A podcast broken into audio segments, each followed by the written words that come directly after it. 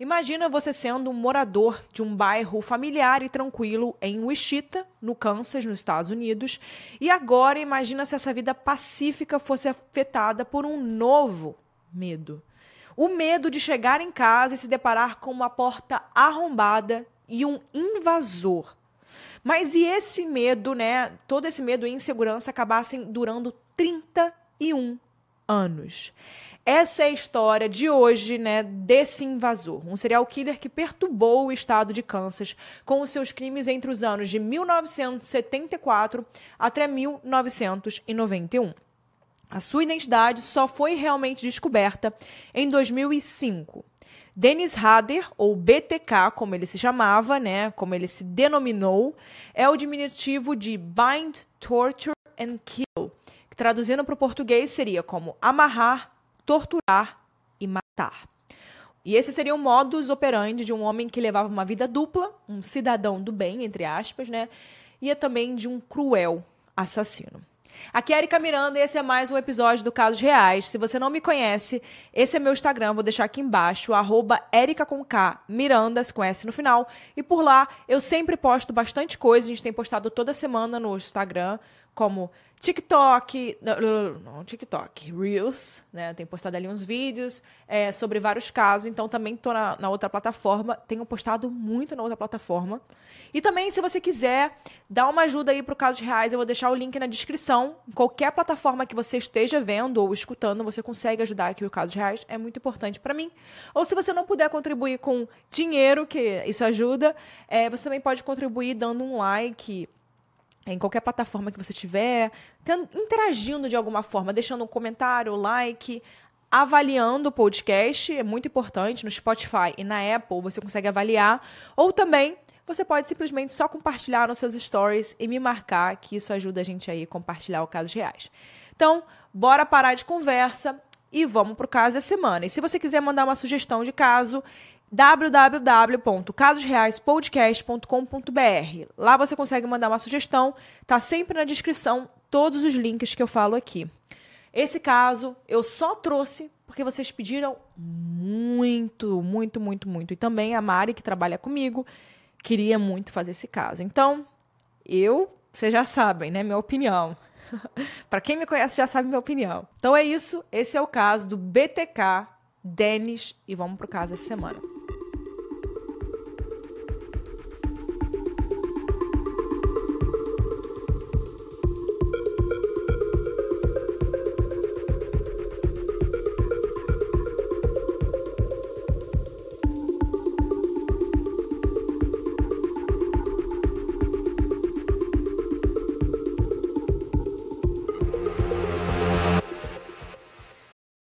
This episode is brought to you by Reese's Peanut Butter Cups. In breaking news, leading scientists worldwide are conducting experiments to determine if Reese's Peanut Butter Cups are the perfect combination of peanut butter and chocolate.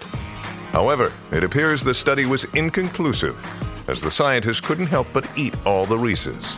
Because when you want something sweet, you can't do better than Reese's. Find Reese's now at a store near you.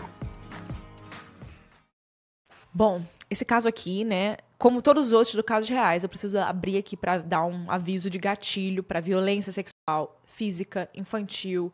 Ainda que eu não vá entrar nesses assuntos de forma né, explícita, Dennis Lynn Hader, estou falando pronúncia brasileira, nasceu em 9 de março de 1945, em Pittsburgh, no Kansas, nos Estados Unidos. Mas ele passou a maior parte da sua vida morando em Park City e trabalhando em Wichita. Essas duas cidades, elas ficam no Kansas. E só para contexto, ele era um homem branco, de 1,80m, cabelos castanhos e olhos verdes. Filho de William e Dorothea Hader, o Dennis tinha três irmãos mais novos, mas ele era um menino bem solitário. De acordo com ele, tudo começou quando tinha oito anos e ele viu seus avós abaterem galinhas. Ele assistia animais sendo abatidos o tempo todo e aquilo fez com que ele começasse a normalizar uma falta de empatia. E é até comum, inclusive a gente já trouxe em outros casos de serial killers aqui, provavelmente se você pesquisa sobre esses casos, é bem comum que a gente veja que os serial killers normalmente eles começam esses ciclos ali com você vê que está começando esse gatilho, claro, gente, não vamos generalizar, porém eles começam essa violência ali com animais. Então, muitos casos, nossa, mas muito casos de serial killer. Eu acho que inclusive o Terry Bundy, que a gente já trouxe aqui, ele começava ali é, sendo violento com os animaizinhos. E aí depois aumentava, né? A proporção aumentava. A situação começava a piorar. Não passou muito tempo e ele mesmo começou com um hábito bem cruel de prender e torturar os animais que ele encontrava. Ele era uma criança meio solitária, como eu disse, né, a maior parte do tempo, mas ainda fazia parte de alguns grupos sociais. Então, aos 12 anos, por exemplo, ele se tornou um membro da Igreja Luterana de Cristo, onde ele ficaria por muitos e muitos anos. E nessa mesma época, ele também já começava a participar dos grupos de escotismo, mais velho, Dennis gostava muito de ler sobre investigações e consumia também pornografia, além de já ter fetiches bizarros envolvendo amarrar e torturar garotas. Ainda jovem, lá nos seus 20 anos, o Dennis começou com a sua mania de simplesmente invadir casas de mulheres que ele encontrava na rua. Sim, ele ficava seguindo mulheres pelos lugares e quando elas não estavam né, na casa, quando a casa estava vazia, ele invadia a casa delas, ficava ali xeretando, roubava roupas íntimas e ele meio que na cabeça dele, ele tentava fingir que ele era um espião. Era isso que vinha na cabeça dele. Em 1976, com 21 anos, o Dennis passou a servir a Força Aérea Americana, onde ele ficou até 1970. Quando ele saiu, ele se casou com Paula Dietz e eles passaram a morar em Park City, uma cidade vizinha a Wichita que é só ali 15 minutos de distância de carro, né? Até aqui, a gente já pode ver que desde criança o Dennis tinha um grande desequilíbrio que ninguém nunca tinha notado. Talvez se alguém tivesse notado em algum momento, o que eu vou contar agora nunca teria acontecido. Tudo piorou em 15 de janeiro de 1974. Dennis tinha 28 anos. Ele tinha se formado em eletrônica e trabalhava em uma fábrica de equipamentos para acampamento, chamada Coleman. Ele também tinha começado um curso de administração de justiça na Universidade Estadual de Wichita.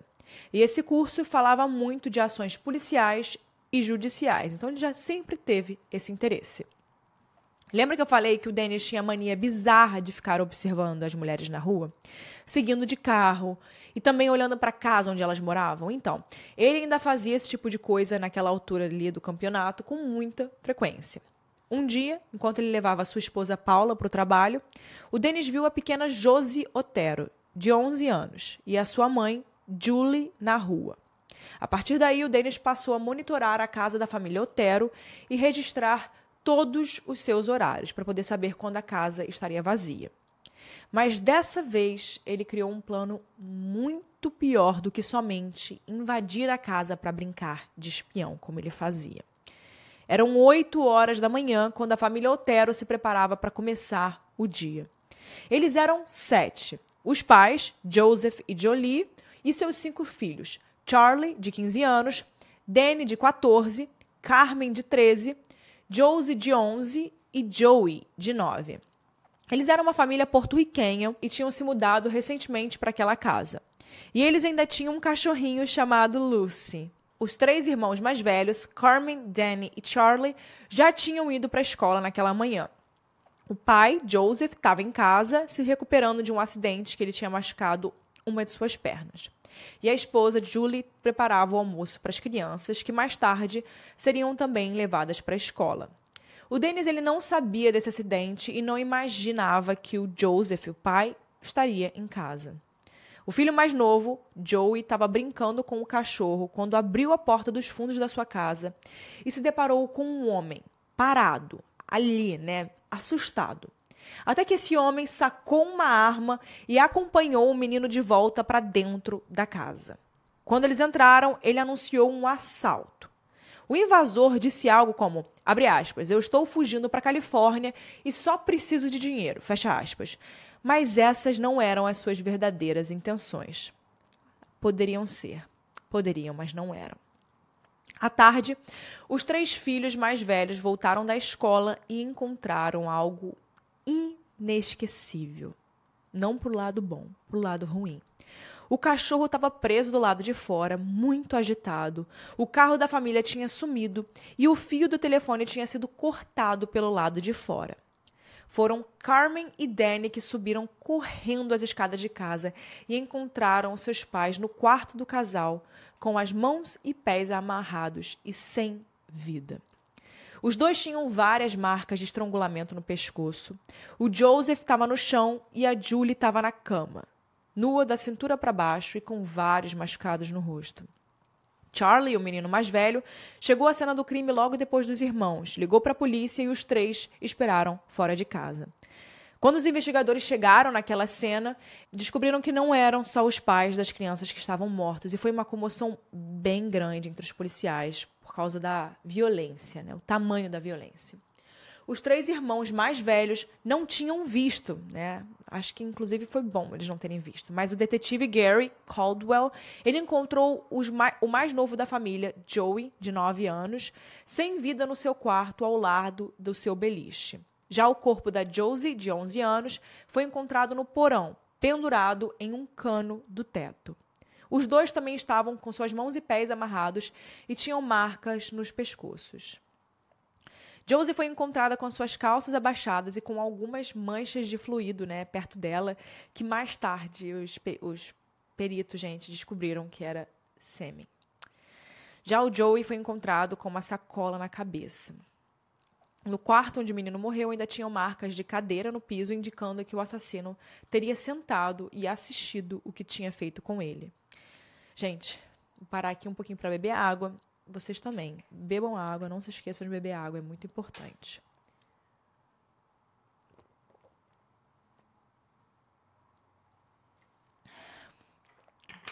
Beba água.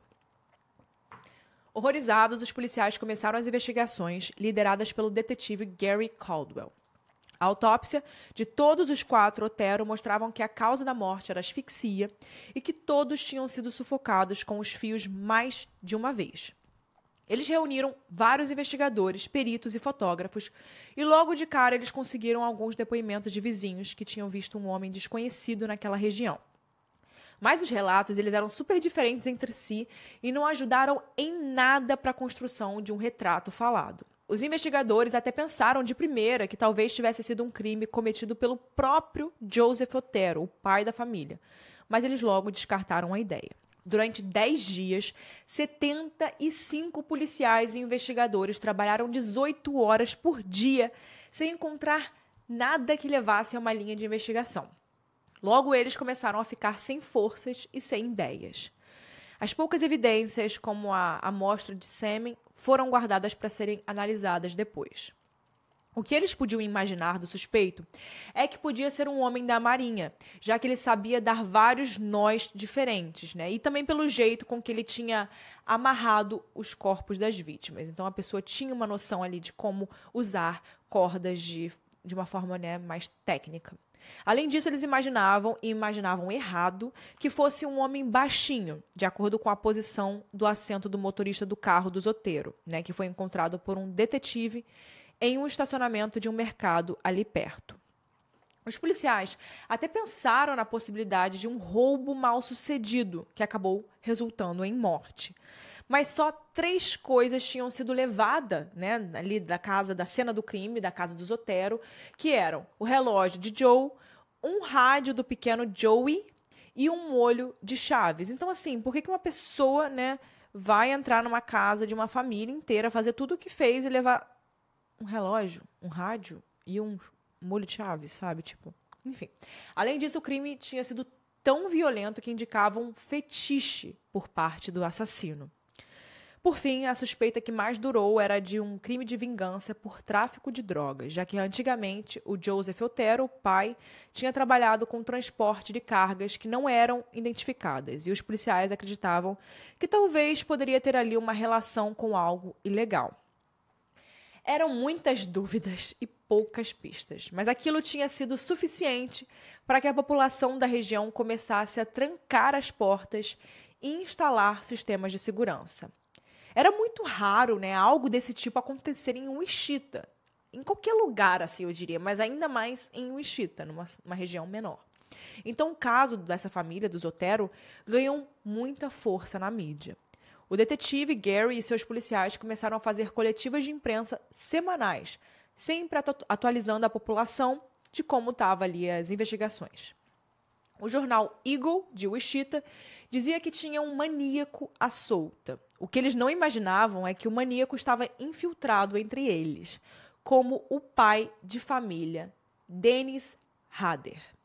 Com uma lembrança do crime horrível que tinha cometido, o Dennis sempre usava um relógio de pulso que ele roubou de Joey Otero, né, como se fosse seu. E dessa vez ele se preparava para o seu próximo crime, que ele chamava de pesca, né, entre aspas, era o nome que ele dava para o que ele fazia. E ele seguia e stalkeava suas possíveis vítimas nas ruas, né? Então ele andava ali, ele resolvia, ah, enfim, essa pessoa aqui eu quero. Então, bora, vai ser você. Ele, ele, ele não tinha uma vítima certa, ele só pescava ali na rua mesmo. A próxima vítima do BTK se chamava Catherine Bright. O Danny chamava suas possíveis vítimas de projetos. E o nome do projeto de Catherine era o Projeto Apagar as Luzes. Um trocadilho cruel com o sobrenome dela, né? Que traduzindo o Bright é, é brilhante. Então, apagar as luzes. Ela era uma jovem de 21 anos, branca e loura. Danny já sabia que a Catherine não tinha cachorros e que morava sozinha. Mas ele não esperava que naquele dia ela estaria recebendo uma visita do irmão. Era dia 4 de abril de 1974, quando a polícia recebeu um, um chamado para a casa de Catherine. Ao abrirem a porta da casa, eles a encontraram no chão, ainda viva, mas com vários, vários ferimentos de faca e um fio no pescoço que a sufocava. Quem tinha chamado a polícia era o Kevin, o irmão de 19 anos de Catherine. E ele fez isso mesmo tendo tomado dois tiros de raspão no rosto por causa do agressor, né, de Catherine, quem fez isso com ela. Os dois irmãos foram levados ao hospital. Kevin teve seus ferimentos tratados e resistiu, né, tudo normal, mas a Catherine não voltou para casa, né? Ela faleceu.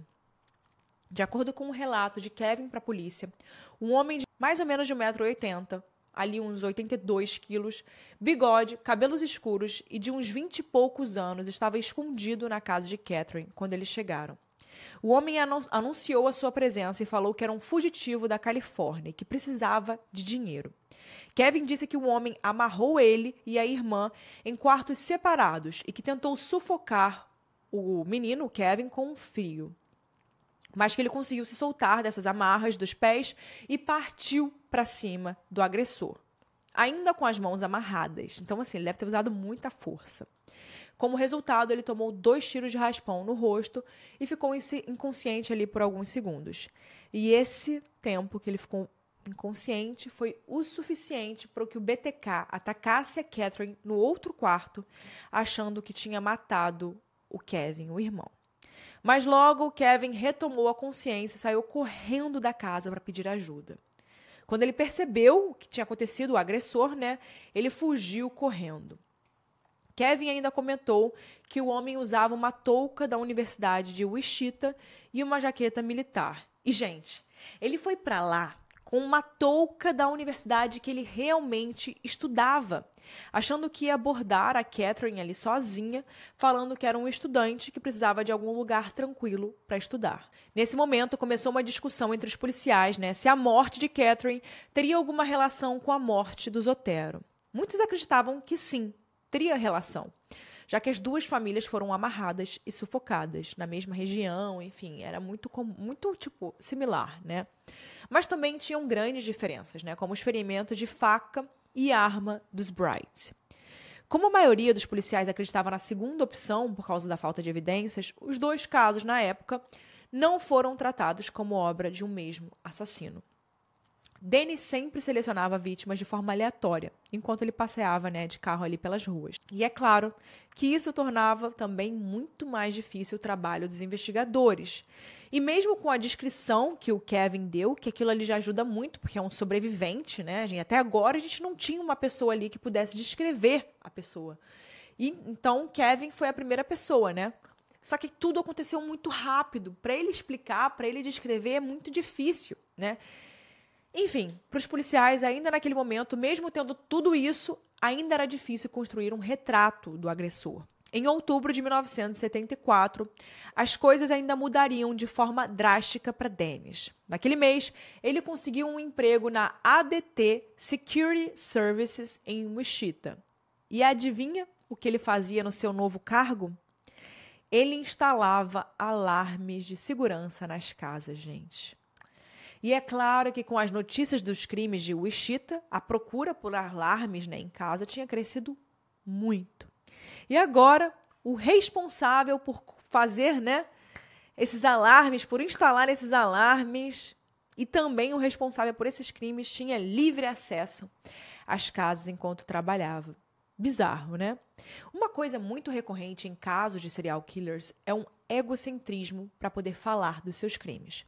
Por isso, muitos deles gostam de ver seus nomes na mídia e até interagem né, com os jornalistas, com a polícia, investigadores, enfim. E o Dennis se encaixava, né? Ele era assim. No mesmo mês de outubro, em que ele conseguiu um novo emprego, o Dennis ligou de forma anônima para o jornal Eagle. O jornalista Don Granger atendeu e, fazendo uma voz meio disfarçada, o Dennis disse que era para procurarem uma carta em um livro na biblioteca pública da cidade.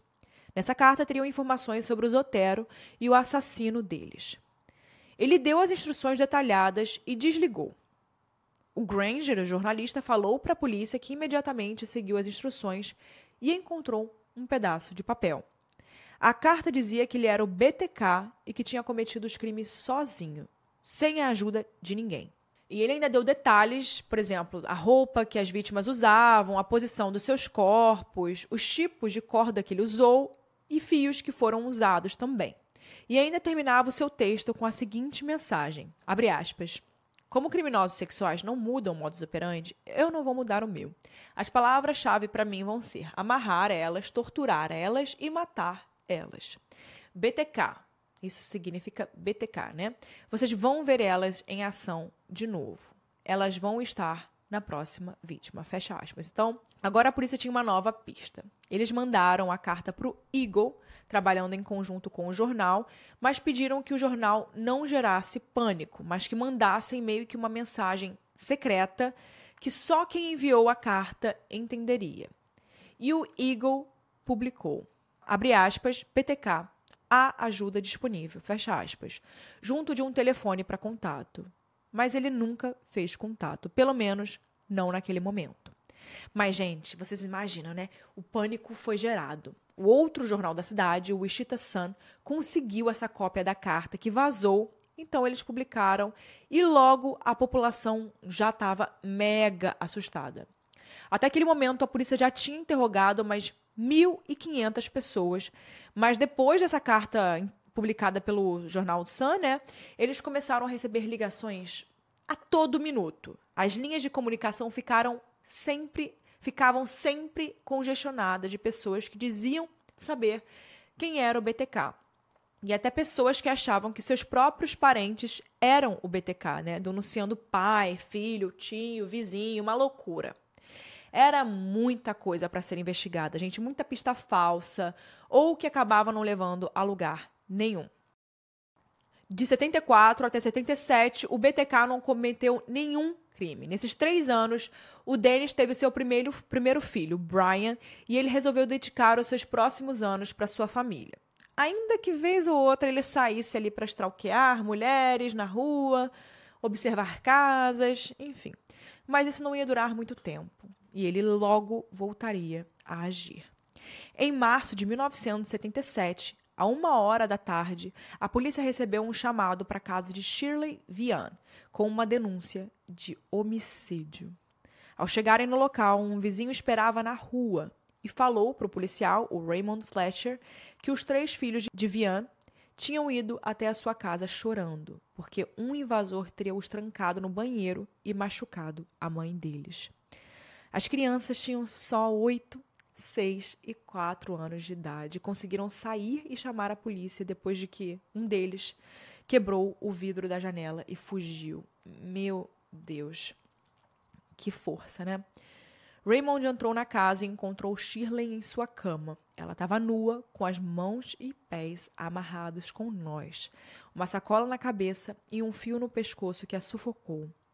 O policial era um ex-paramédico e tentou ressuscitar a Shirley com massagens cardíacas, mas já era tarde demais. Assustado, Raymond ligou para a central e pediu reforços, dizendo, aspas, a coisa aqui está parecida com o caso do Zotero, fecha aspas. Os investigadores e jornalistas, nesse momento, né, se dividiam em acreditar que aquele crime e o do Zotero teriam sido cometidos pela mesma pessoa. Isso porque aqui os filhos de Vian. Isso porque, nesse caso, os filhos dela foram deixados com vida e as crianças estavam em estado de choque e eram super novinhas, então nenhum dos três conseguiu ajudar a polícia com nenhuma descrição exata nem nada. A cena do crime, assim como as anteriores, dava poucas pistas. A única pista física que tinha, né, como eu comentei, era uma amostra de sêmen do caso Zotero. Não tinha nenhum objeto esquecido, nenhuma digital, nada. Aqui nesse momento, aquela teoria da polícia de que talvez os Otero teriam morrido por conta de uma vingança do tráfico de drogas já tinha sido descartada. E é aqui que surge a hipótese de um serial killer. O detetive Bernie Drow, gente, não sei falar esse nome, tá? Bernie Drowatsky, que trabalhava junto do detetive Gary, né?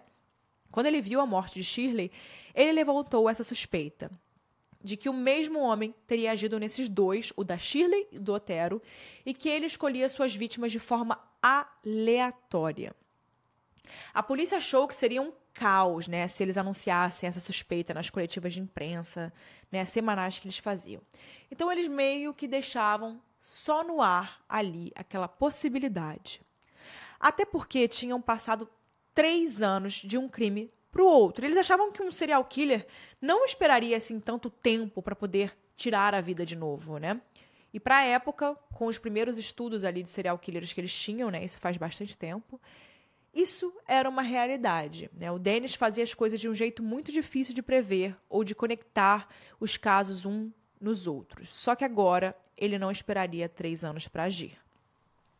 No fim daquele ano, de 77, o BTK faria sua sétima vítima, Nancy Fox.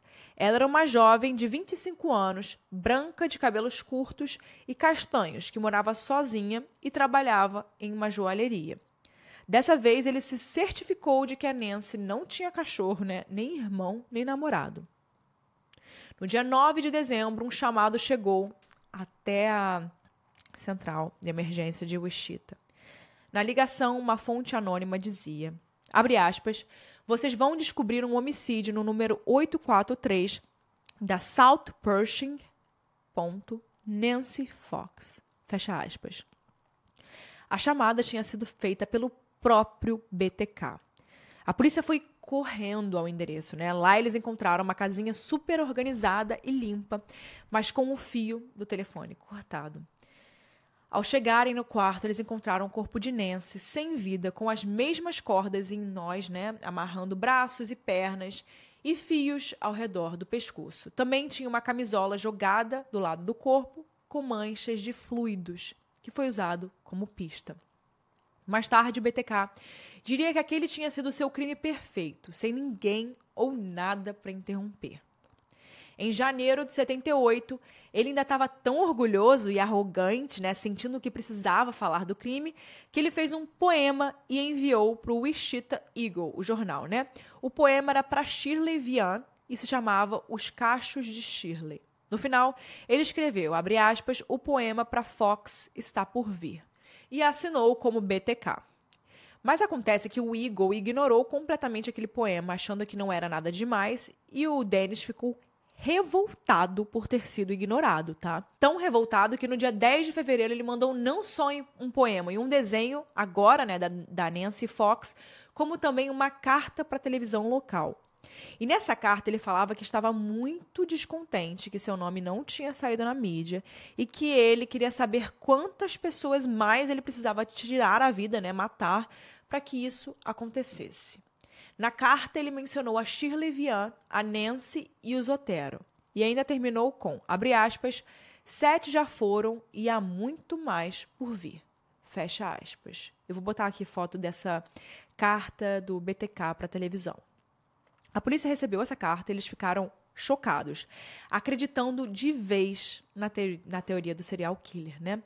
Responsável por todos aqueles crimes juntos, inclusive a morte de Catherine Bright, que eles agora ligaram como um ataque do BTK por a carta né, mencionar sete mortes. Ali eles decidiram que era hora de tratar isso como obra de um assassino de sé em série e anunciar para o público. E foi o que eles acabaram fazendo. A polícia organizou mais uma coletiva de imprensa e revelou que um criminoso em série estava solta em Wichita, que ele se chamava BTK e que já tinha feito sete vítimas.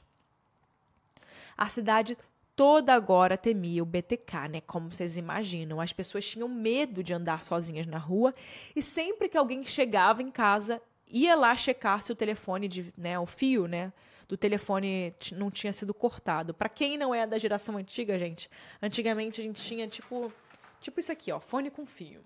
Vocês ainda lembram, gente? Então, a gente tinha telefone com fio. Então era tipo assim. E o que ele fazia? Ele cortava o telefone com fio para que quando a pessoa tentasse pedir ajuda, ela não, não tivesse como, né? Então é mais ou menos isso aqui. Hoje, hoje em dia a gente tem que até mostrar, porque vai que a galera aí não sabe nem o que é telefone com fio, né? Até que em junho de 78, o BTK some mais uma vez. Agora porque a sua filha Carrie, Carrie tinha nascido e assim como o seu primeiro filho, o Dennis queria dedicar tempo à sua família. Nessa época, a polícia até chegou a prender um homem suspeito de ser o BTK, mas o DNA dele não batia com o DNA na cena do crime do Zotero, então ele foi descartado como suspeita. O ano agora era 1984. O BTK não agia há sete anos, mas a população ainda tinha medo. Dez anos se passaram desde a morte do Zotero e o caso ainda perturbava muito a polícia de Wichita, né? eles não resolveram nada. Até que um investimento municipal solicitou a formação de uma força-tarefa para poderem pegar o BTK. Os melhores investigadores da região foram recrutados e ganharam o apelido de, abre aspas, os caça-fantasmas, fecha aspas. Em 10 anos, muita coisa tinha avançado ali na tecnologia para investigações, análise de comportamento e até em estudos de genética. E eles achavam que a força-tarefa podia revisar várias possíveis pistas com essas novas ferramentas disponíveis. Então, eles fizeram várias listas de estudantes, né, de homens que teriam a faixa etária do BTK e homens que já tinham registro da pistola Colt, que foi a pistola que ele usou ali no caso do Kevin. Então eles testaram vários DNAs de homens dessas listas, mas nenhum ainda tinha batido com o DNA da cena do crime do Zotero. Eles tinham um perfil do BTK que ligava ele às práticas de bondage, né? Para quem não sabe, são práticas de submissão ali sexuais, de masoquismo, dominação, enfim. Enfim, eles começavam a perguntar para suspeitos e para as esposas de suspeitos se eles tinham alguma coisa com esse fetiche, né? Eles estavam trabalhando 12, 14 horas por dia tentando realmente caçar alguém, né? Caçar esse homem que desapareceu há sete anos. Mas no ano seguinte, um, em 26 de abril de 985, ele voltaria. A oitava vítima fatal do BTK foi a Marine, a Marine Hedge, de 53 anos. No ano anterior, o marido da Marine tinha falecido então ela morava sozinha. Ela já era avó e trabalhava em uma cafeteria. E, gente, ela morava a seis casas de distância do Dennis e da sua família. Ele ficava fazendo o de sempre, perseguindo a Marine na rua, no trabalho e anotando os seus horários. Mas dessa vez ele pensou em um álibi mais elaborado. Ele iria acampar com seu filho, Brian, e os escoteiros. E ele planejava sair no meio da noite, atacar a Marine e voltar, sem que ninguém percebesse que ele saiu. E foi exatamente o que ele fez. No, acampa no, acampamento, ele fingiu que ia dormir, mas na verdade dirigiu de volta até a cidade, pegou um táxi até um local próximo à casa de Marine e caminhou até lá. Ele sabia que ela não estaria, né? Então ele cortou a linha do telefone dela e invadiu a casa dela esperando ela voltar. Nove dias depois, a polícia de Park City encontrou um corpo em uma vala escondido em uma vegetação. Era o corpo de Maureen e ela estava amarrada, além de ter marcas no pescoço. Na hora, os policiais pensaram no BTK, mas aquele crime era bem diferente, né? já que a vítima era bem mais velha e o corpo foi levado para fora da sua casa. E de Wichita, né? coisa que o BTK nunca fazia. mas eles registraram que o fio do telefone da casa tinha sido cortado, que era uma prática comum do BTK. Mais de um ano depois, em 16, em 16 de setembro de 86, o BTK faria mais uma vítima. Vicky Wegerle era uma mulher branca, loura, que tocava piano, casada e tinha dois filhos. Brandon, de dois anos, e Stephanie, de nove. Certo dia, o seu marido Bill estava voltando para casa na hora do almoço quando ele teve a sensação de ter visto um carro igualzinho ao da esposa passando por ele. Mas tinha um homem alto no banco do motorista. Ele achou estranho e quando ele chegou em casa, o carro da Vic realmente não estava lá. Ele entrou e encontrou o bebezinho dele sozinho, achando tudo muito esquisito, pensando no porquê que a esposa teria saído e deixado o bebê, já que ela e o menino, né, estavam sozinhos em casa naquele horário. Gente, ele levou 45 minutos para finalmente encontrar o corpo da Vicky, que estava escondido no vão entre a cama e a parede do quarto. Ela estava com as mãos e pés amarrados com nós e tinha uma meia calça ao redor do pescoço. E ela também tinha muitos machucados no rosto. Desesperado, o Bill ligou para a polícia dizendo que alguém teria atacado a sua esposa. A Vicky morreu sufocada, assim como a maioria das vítimas. E na autópsia foram encontradas umas pequenas lasquinhas de pele embaixo das unhas dela e machucado nos dedos, que indicavam que ela tinha lutado e arranhado o seu agressor. Quando os detetives chegaram, eles suspeitaram de cara do próprio Bill, o pai, né? Marido, o que é um comum, né? Bem comum ali em casos, né? Primeiro suspeita é sempre o marido, né? Eles fizeram várias perguntas sobre o carro da Vicky, né? Que ele tinha visto na rua, sobre o homem que dirigia e perceberam que o Bill era um cara pouco expressivo, que ele parecia meio insensível até com tudo aquilo que estava acontecendo. A polícia também achava suspeito aqueles 40 minutos que ele tinha levado para chamar o socorro. E eles chegaram a suspeitar tanto do Bill que eles até fizeram dois testes de polígrafo nele e ele não passou, tá, gente? Bizarro. No fim, ele não foi acusado do crime contra a Vicky pela falta de provas, mas ele também não quis mais colaborar no caso. Talvez porque ele estava colaborando, ele estava só se ferrando, né? Tipo, ele fez teste de polígrafo, ele estava colaborando, mas não estava sendo muito bom para ele. Enfim. Os detetives da operação especial do Caça-Fantasmas também foram chamados para olhar a cena do crime. E na hora, souberam que o Bill era inocente, que aquilo poderia ser mais um crime do BTK. O carro da Vicky depois ainda foi encontrado em uma rua na qual um dos policiais morava. Nesse momento, a investigação como um todo ia esfriando com a falta de provas. Ia ficando cada vez mais difícil manter essa investigação ativa financeiramente. Muitos detetives foram retirados do caso e transferidos para outros casos mais urgentes, recentes. E o caso do BTK estava sendo um caso que mexia muito com os investigadores. Eles trabalhavam muitas horas por dia e ficavam mega frustrados com a falta de pistas. No total, com o crime da Vicky, eles tinham três amostras de DNA. Uma no crime dos Oteros, a segunda na camisola manchada no crime da Nancy Fox e a terceira nos vestígios de pele debaixo das unhas da Vicky. Mas aqui, ainda estamos, gente, nos anos 80. As análises de DNA ainda eram bem simples naquela época. Apesar de já terem evoluído, né? Dez anos se passaram do crime do Zotero, ainda não era tão bom quanto a gente conhece hoje, né? Enfim, as amostras podiam ser perdidas facilmente se elas fizessem muitos testes, então eles precisavam do DNA de um suspeito para comparar. E eles não faziam ideia de quem esse homem poderia ser. Quatro anos se passaram até que o BTK resolveu colocar em prática o décimo e último, finalmente. Até porque eu já tô cansada aqui de falar caso, gente. Meu Deus. Tô cansada, BTK. Pelo amor de Deus, né? Encontrem. Ninguém aguenta mais. último dos seus crimes, gente. Ele passou semanas perseguindo e observando a Dolores Davis, uma mulher de 60 de 62 anos, que era avó e morava sozinha naquela cidade vizinha, Park City, bem perto de onde ele mesmo morava. Dessa vez ele usou de novo o álibi do encontro dos escoteiros. Era 19 de janeiro de 91, quando o serviço de emergência registrou uma ligação de um homem chamado Thomas Ray. Thomas era um amigo da Dolores que também gostava de ser chamado de D. Davis. Era perto do meio-dia de um sábado quando Thomas bateu na porta da amiga porque tinha combinado de consertar um problema no carro dela. E logo percebeu que tinha alguma coisa errada. O carro estava estacionado na rua e não na garagem, como ela sempre fazia. Chegando mais perto da casa, o Thomas percebeu que, era uma, que uma porta de vidro tinha sido toda quebrada por um pedaço de concreto e que estava no meio dos cacos de vidro. A casa estava vazia e o fio do telefone tinha sido cortado. A polícia procurou por Dee e ela foi logo dada como desaparecida. Treze dias depois, no dia 1 de fevereiro, encontraram seu corpo. Ela estava debaixo de uma ponte, quase congelada por causa do inverno, as suas mãos e pés amarrados, e assim como a Vicky, ela também tinha uma meia calça em volta do pescoço.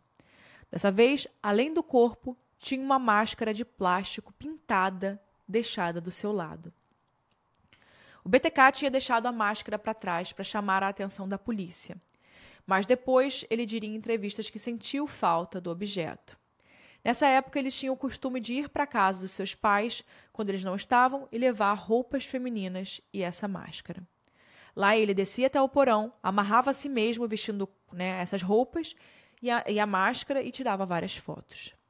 Ele tinha roubado uma caixinha de joias e a carteira de motorista da Dolores para colocar junto de pequenos troféus que ele pegava das suas vítimas, além de ter tirado várias fotos Polaroid do corpo que ele colecionava dos crimes. E só para deixar claro, gente, a polícia nessa época não conseguiu conectar de fato o BTK às mortes de Marine Hedge, da Vicky ou da Dolores, ainda que muitos deles acreditassem que era obra do BTK. Eles não tinham certeza, já que eram casos diferentes. A última, a última morte que eles definiam como a do BTK era da Nancy Fox. Naquele mesmo ano de 91, o Dennis Hader, além de ser um dos líderes da igreja e do grupo de escoteiros, começou a trabalhar em um departamento de fiscalização de Wichita. E nesse cargo, ele recolhia alguns animais abandonados na rua e checava se os terrenos das casas da região estavam dentro das leis. E ele era tão obcecado por controle que ele recebia várias reclamações de pessoas que diziam que ele implicava com umas coisas do tipo, abre aspas, a sua grama está dois centímetros mais alta do que deveria, fecha aspas de que ele deixava os portões abertos para os animais de estimação das pessoas fugirem e fazia umas perguntas estranhas para as mulheres, tipo se moravam sozinhas, se tinham namorados. E foi assim que anos e anos se passaram. O BTK parou de agir, de forma que os policiais até acreditavam que ele teria sido preso por um outro crime ou morto, enfim. Mas o desenrolar dessa história só aconteceria mesmo em 2004, apesar de o número de detetives ter reduzido muito né, para o caso do BTK ainda não tinham pessoas investigando, inclusive detetives da Operação dos Caça-Fantasmas. Até que no dia 19 de março de 2004, 30 anos depois da morte do Zotero e 13 da Dolores, a última vítima do Dennis, o jornal Eagle simplesmente recebeu uma carta do BTK. A carta dessa vez estava assinada como Bill Thomas Killman, que os jornalistas perceberam formar BTK com as iniciais, né? Na carta tinha a carteira de motorista da Vicky Waggerly, que ele tinha roubado quando pegou o carro dela. E além disso, tinham fotos de Polaroid que ele tinha tirado do corpo. Como o jornal sempre cobriu as coletivas de imprensa e trabalhou junto da polícia no caso do BTK, eles correram para levar essa evidência para os detetives. E quando os policiais viram essas fotos, eles sabiam que elas não pertenciam à perícia da época e só poderiam ser do assassino. Aquilo era praticamente o BTK falando, abre aspas, oi, eu ainda estou vivo e solto, fecha aspas. E foi um alerta para os detetives e jornalistas, né? Eles voltaram a ficar inseguros pelas suas famílias, mas ao mesmo tempo viram que o ego do BTK era a chave para finalmente capturarem ele. Algumas semanas depois, o Eagle recebeu autorização para publicar um artigo que dizia que o BTK ainda estava à solta em Wichita e que provou que tinha sido culpado pela morte de Vicky, né? E foi como se o pânico da população nunca tivesse ido embora. Todo o desespero voltou. Agora que a polícia sabia que a Vicky né, tinha sido mais uma vítima dele, eles apressaram resultados de DNA e, pregaram, e pegaram as amostras de pele que ficaram sobre as unhas dela, lembram? Com isso, eles começaram a fazer novos testes e também voltaram com coletivas semanais, como eles faziam no início do caso. Mas dessa vez, eles usariam um rosto, um representante da polícia, para poder falar diretamente com o BTK e usar o ego dele contra ele mesmo. Então parecia que agora a polícia acordou, né? O detetive Ken Landwehr topou ser esse rosto e era uma função muito perigosa, já que ele ou a sua família poderiam ser alvos, né? Mas o, o Ken topou, ele foi e continuou a dar uma série de atualizações desse caso nas coletivas, sempre fazendo parecer que eles tinham evidências e estavam à frente do que realmente eles estavam. Ele incentivava a população a ligar para um número de denúncias e também sempre se dirigia ao BTK dando um número de contato. E é claro que, com tanto destaque na mídia, o BTK respondeu. 46 dias depois da carta com as fotos da Vicky, no dia 4 de maio, o BTK mandou um envelope para poder para a televisão local, assinado como Thomas B. King, fazendo uma brincadeira com as iniciais de BTK de novo. Nesse envelope tinham duas fotocópias de carteiras de identidade das vítimas e uma carta com enigmas, que deixava entender que ele faria mais vítimas. Se ele tinha entrado em contato, os policiais sabiam que, estavam dando, que estava dando certo. O Ken, o policial, que era o rosto das coletivas, ia a público e pedia para o BTK confirmar que aquelas cartas eram dele, mesmo que ele já tivesse quase certeza que eram. E o BTK parecia animado para responder. No mês seguinte, ele mandou uma carta enorme de três páginas falando dos seus crimes com detalhe, principalmente do Zotero. E a comunicação com os policiais não parou. Ken fazia declarações para a população nas coletivas e o BTK respondia enviando cartas que descreviam os crimes, fotocópias das carteiras, como a da Nancy Fox, e até bonecas amarradas e desenhadas. Sempre tinha pacote, um envelope e até uma ligação ele fez para uma loja qualquer pedindo para que o lojista passasse o endereço de um desses pacotes para a polícia. E isso durou por todos os meses restantes de 2004. E assim como a polícia tinha previsto, o ego do BTK ainda faria com que ele cometesse erros. Era 4 de janeiro de 2005. Agora a gente já está falando dos anos 2000. Então os lugares tinham uma coisa sagrada, né, gente, para casos criminais, que eram as câmeras de segurança. E um dia, uma câmera de segurança captou um homem estranho em um estacionamento lotado de uma loja de conveniência. Esse homem desceu de um Jeep Cherokee preto, ficou andando várias vezes pelo estacionamento, até que ele parou do lado de uma picape. Colocou alguma coisa na caçamba desse carro e foi embora. O dono da picape, que trabalhava na loja, se chamava Edgar. Ele encontrou o pacote e viu que era uma caixa de cereais. Dentro tinha um colar e uma carta com várias anotações feitas em computador. Na época, ele não entendeu e jogou no lixo da loja, né, achando que era alguma brincadeira de um amigo. Acontece que dias depois a polícia receberia da televisão local um cartão postal assinado pelo BTK. O cartão dava a pista de que ele teria cometido aqueles crimes né, da cidade vizinha que a polícia não conseguiu conectar ao BTK, o da Marine e da Dolores. E além disso, o cartão tinha uma pergunta. Se a polícia recebeu a caixa que ele deixou naquela loja de departamentos, e aí ele deu o endereço da loja e terminou o cartão com um obrigado.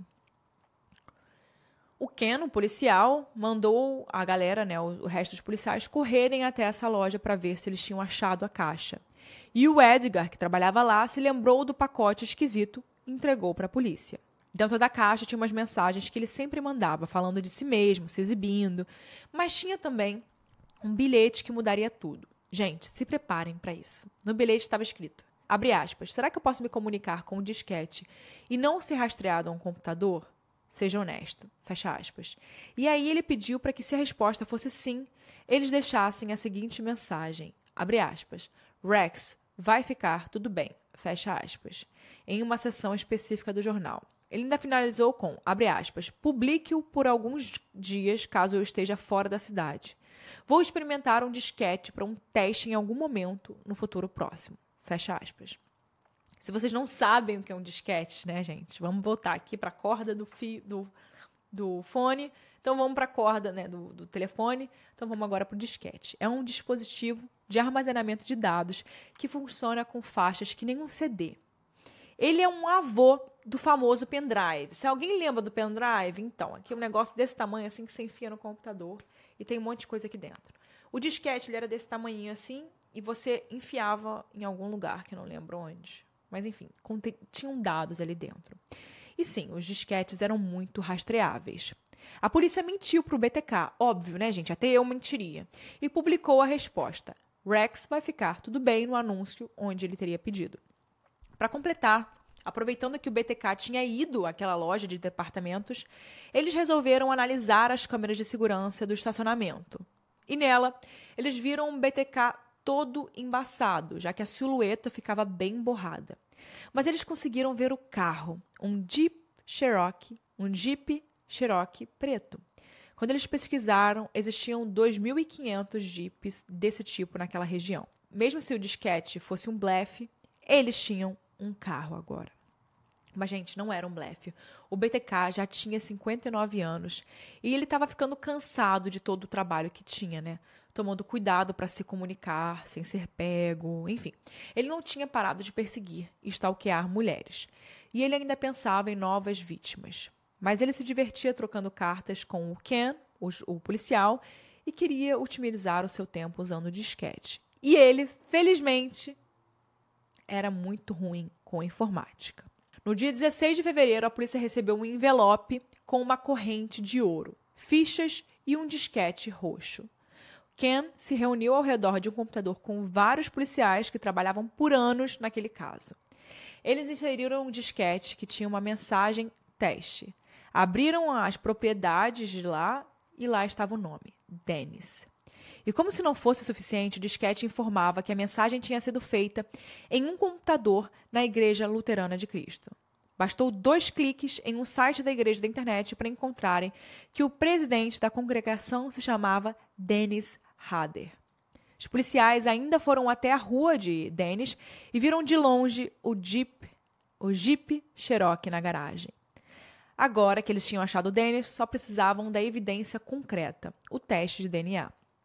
Para isso, dois dias depois, eles foram atrás de Carrie, de Carrie Hader, a filha do Dennis, que morava em Michigan mas eles não podiam entrar em contato com ela. Então eles seguiram alguns registros da Carrie e descobriram que ela tinha feito um exame aos, alguns anos atrás. Né? Com uma ordem judicial, eles pediram uma amostra do tecido da Carrie para análise do DNA, já que pelo DNA da filha eles poderiam saber se o DNA do pai era compatível. Quatro dias depois, o DNA foi extraído do exame da Carrie e eles compararam com o DNA das cenas do crime do BTK. As amostras eram bem antigas, mas a compatibilidade estava confirmada. Agora eles tinham evidências de que o BTK era Dennis. Era dia 25 de fevereiro quando os policiais cercaram a casa de Dennis enquanto ele saía de casa. O algemaram e levaram para a delegacia. O Dennis ainda deu oi para o detetive Ken e ali eles tiveram certeza de que ele ia confessar tudo. E não deu outra. Quando começou a ser interrogado na delegacia, o Denis até ficou na defensiva e disse que não sabia o motivo de estar ali. Então, os policiais começaram a fazer perguntas como se ele conhecia os assassinatos do BTK, o que achava do BTK e o que aconteceria se o DNA dele fosse compatível com o DNA do BTK. E ele respondeu, abre aspas, acho que estaria comprovado, então, fecha aspas.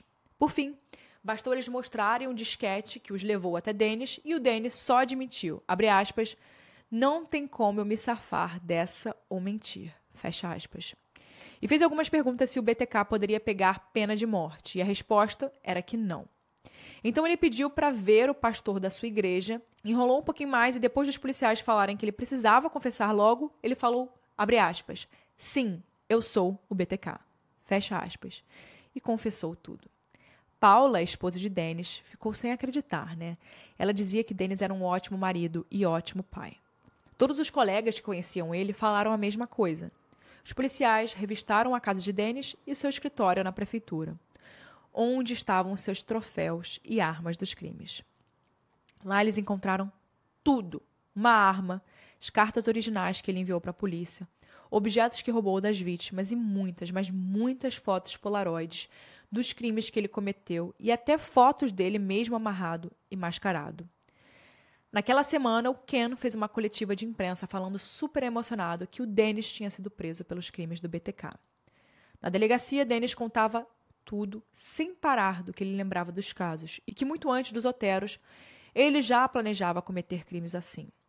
Ele contou para a polícia que tiveram muitas outras mulheres que quase se tornaram suas vítimas, mas que por algum motivo ele precisou desistir dos ataques. Ele falou que a sua vida pessoal atrapalhava na sua vida criminosa e falou também da sua obsessão por bonecas. E quando perguntaram para ele se ele sentia vergonha ou remorso, Dennis disse que sentia, mas por ter sido pego. O julgamento de Dennis aconteceu de junho a agosto de 2005 e teve a presença das famílias das vítimas. Foi um julgamento muito pesado. O Dennis deu muito detalhe dos seus crimes. Imagina isso na frente das famílias que estavam ali ouvindo tudo. Mas foi um julgamento breve, já que o Dennis se declarou culpado de todas as acusações. Por fim, no dia 17 de agosto, ele foi sentenciado. Aos 60 anos, Dennis Rader foi condenado a 10 prisões perpétuas, uma para cada assassinato que ele cometeu. E ele só seria elegível para a liberdade condicional depois de 100 anos. Ou seja, Dennis vai passar o resto da sua vida na Eldorado Correctional Facility, uma prisão de segurança máxima no Kansas. Por que, que ele cometeu aqueles crimes? E por que foram necessários 31 anos para capturar o BTK? Uma vez encerrado o caso, restou a especialistas e estudiosos entenderem o motivo por trás de crimes tão bizarros e cruéis. O Denis deu muitas entrevistas da prisão e ele mesmo nunca soube explicar o que se passava na cabeça dele. Ele não tinha evidências de trauma e abusos na infância, não que isso seja uma regra, que a gente já falou sobre isso aqui, é bem comum, mas somente é comum. Nesse caso, não era o denominador. Um dos últimos casos do Casos Reais, inclusive, a gente fala bastante sobre isso, né? O caso da Lucy Lepp. Se você ainda não ouviu, dá uma passadinha lá para escutar. Sobre a demora para resolverem o caso, os policiais contam que desde 85 eles esperavam um contato novo do BTK para usarem a tática de se comunicarem até que ele cometesse um erro. E se ele não tivesse reaparecido por puro egocentrismo, a polícia nunca teria capturado o BTK. Ele não deixava evidências para trás, agia de forma aleatória e a sua vida pessoal era muito bem separada dos crimes. Existem vários livros, filmes, séries que mencionam o caso do BTK. Inclusive, a filha dele, a Carrie Rayson, escreveu um livro chamado BTK, Meu Pai. E nesse livro ela conta que o pai era muito amoroso, atencioso e levava ela para pescar. Hoje em dia ela ajuda pessoas que foram vítimas de abusos, traumas e crimes. Depois da sentença, a Paula, a esposa do BTK, claro, pediu divórcio de emergência. Já o filho, o Brian, nunca apareceu na mídia. E aí, gente, vocês estão sentados? Porque agora, em 2023, estão saindo notícias de atualizações do caso do BTK. Elas começaram a sair em agosto desse ano. Acontece que o BTK tinha em casa e no escritório da prefeitura diários, troféus, desenhos e várias anotações. E muitas falavam de mulheres que o Dennis seguia entre as décadas de 70 e 80. Bom, a gente já sabe disso, né? Mas agora, vários casos estão sendo revistos e novos desenhos feitos pelo Dennis foram encontrados e estão sendo ligados a casos de mulheres desaparecidas da época, até em outros estados. Nesses desenhos estão mulheres presas em celeiros. A casa onde o Dennis morava com a esposa e os filhos lá em Park City foi demolida depois da sua prisão em 2005. Mas o terreno onde ficava nessa casa está sendo cavado em busca de novas evidências que possam levar a essas meninas desaparecidas. Uma das mulheres que podem ter sido vítimas do Dennis é a Cynthia Dawn Kinney, de 16 anos na época, que desapareceu em 1976 no Oklahoma. A Cynthia tinha sido vista pela última vez em uma lavanderia, daquelas coletivas. E o BTK tinha um diário antigo, com uma anotação em que ele dizia estar em Oklahoma em 76, em uma lavanderia, e que tinha um alvo lá, que foi atingido no tapete da lavanderia. Depois que a Cynthia desapareceu, até teve uma ligação anônima de alguém que dizia que ela estava em um celeiro, mas na época isso nunca foi investigado e o corpo dela nunca foi encontrado. Além da City, outras quatro mulheres desaparecidas podem ter sido vítimas do BTK. E elas estão sendo relacionadas a anotações dos diários que ele guardou. Agora, com 78 anos, o Dennis não quer dar declarações sobre esses casos e nega que tenha cometido eles. A filha dele, a Carrie, a Carrie, está super ajudando nas investigações desses casos e está falando deles nas redes sociais e em podcasts. Ela ainda disse que o pai adorava celeiros e silos. Então agora vamos ficar aí de olho né, nos próximos passos e resultados, né? O que, que pode sair? Então a gente agora, inclusive se você quiser ficar vendo as atualizações, a Carrie está sempre postando lá no Twitter dela. Chegamos ao fim desse episódio, gente. Eu tô cansada, eu tô acabada. Meu Deus. Vou, deixar, vou dar uma pausa no casos reais. De, duas semanas depois desse caso, de tanto. Que... Meu Deus. É muito grande esse caso. Eu já tentei resumir, a gente tentou aqui, eu e a Mari, a gente tentou resumir de uma forma muito, tipo, a gente tentou tirar. Gente, a gente tentou ser bem breve nesse caso, tá? E esse caso é muito grande. Eu vou falar uma coisa aqui que vocês vão se surpreender. Quem me conhece aqui, conhece casos reais, sabe que eu não gosto muito de falar de casos de serial killers, mas esse caso do BTK é um caso muito doido de serial killer. É muito doido, porque ele realmente não tem um passado, um, não tem uma vida ali de, de juventude que ele sofreu abusos, nem nada do tipo. Ele era, uma, ele era como se fossem duas pessoas diferentes, né, o BTK. Uma com a família, uma pessoal e a outra cometendo os crimes, né? É como se fossem duas pessoas diferentes. É muito doido isso. É como se. É, é muito doido e que realmente, de fato, ele até falou sobre isso. Ele falou que a vida pessoal dele atrapalhava a vida criminosa dele. E é verdade, porque parecia que existia esse lado bom, existe. Por isso, gente, que eu sempre gosto de dizer que ninguém é mal. Né? As pessoas têm o seu lado ruim e o seu lado bom. E é, o caso do, do BTK é muito isso. Ele, tipo, ele tinha esse lado macabro dele, um monstro, mas que convivia com esse outro lado dele, que era um pai de família, um cuidava bem da família, atencioso, é, ia pra igreja. Gente, é, é muito doido, né? Isso para mim é o que eu acho mais doido. E como a mente humana, ela realmente é capaz de muita coisa, né? Muita coisa. Ele conseguia. E ele se entregou. É muito doido que ele se entregou. Ele realmente. Como é que você não vai pensar? Eu acho que talvez ele quisesse se entregar lá dentro, porque ele não ia cometer uma coisa tão boba né? Porque, assim, se ele não sabia como funcionava os disquetes, por que, que ele ia perguntar? Ah, será que tá tudo bem eu mandar um disquete? A polícia sempre vai dizer que tá ótimo. É claro que a polícia quer mais, né? Quer que ele entregue mais. É isso, gente. Eu achei muito bom, né? Que ele foi pego, graças a Deus. E vamos ver se saem mais coisas novas aí sobre essa situação, se a gente encontra mais vítimas do BTK.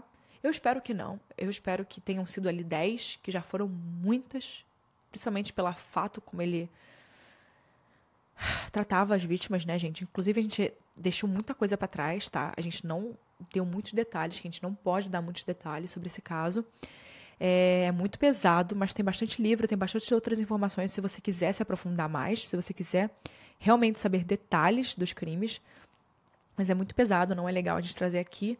Agora vamos para a opinião da Mari. Eu quero muito saber a sua opinião. Aonde quer que você esteja, você consegue nos comentários no YouTube ou no Spotify deixar a sua opinião. Eu adoro ver a opinião de vocês. Eu entro todos os dias para ver. Por favor, quero muito ver a opinião de vocês. Também vamos para a opinião da Mari, roteirista aqui do podcast. Oi, gente, aqui é a Mari, roteirista do Casos Reais, e eu vim trazer para vocês a minha opinião e algumas curiosidades sobre o caso do BTK.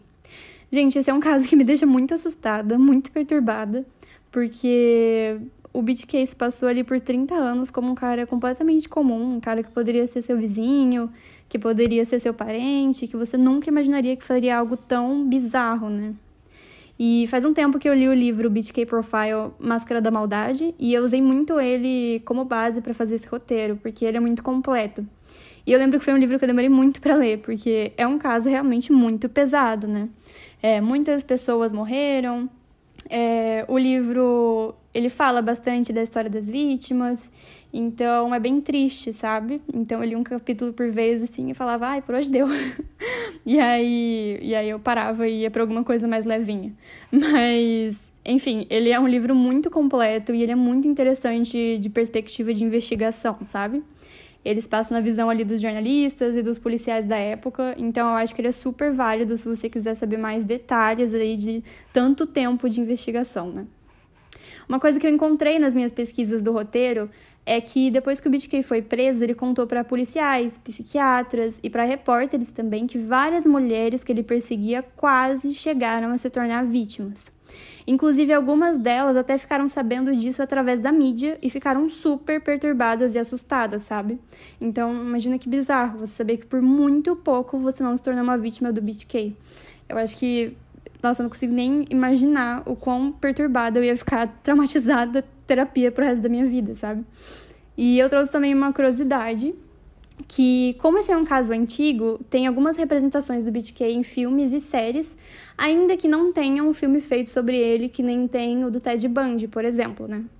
Tem um filme chamado O Assassino de Clover Hitch, que faz total referência a esse caso, desde o modus operandi do BTK até algumas características dele ali no protagonista e tal. Mas eu já aviso que o filme não é fiel à investigação, tá bom? Até porque no filme quem investiga é o filho do cara, que começa a perceber uns comportamentos estranhos do pai, enfim. Mas ainda é um filme interessante. Se você gosta de um thriller, de um suspense, eu acho que é um filme legal. E além desse filme, o BTK também aparece na série Mindhunter, que é uma série muito legal para quem gosta de investigação e de true crime, mostrando ali os primeiros estudos que existiram na década de 70 sobre os serial killers.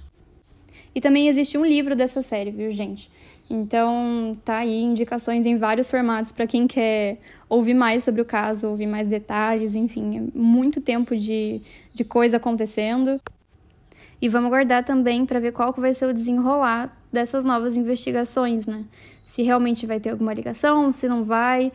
Vamos aguardar mais atualizações dessas possíveis vítimas do BTK. E é isso, pessoal. Esse foi mais um episódio do Casos Reais. Semana que vem, próxima quarta-feira, mais um episódio para vocês. A gente se vê lá. Tchau, pessoal.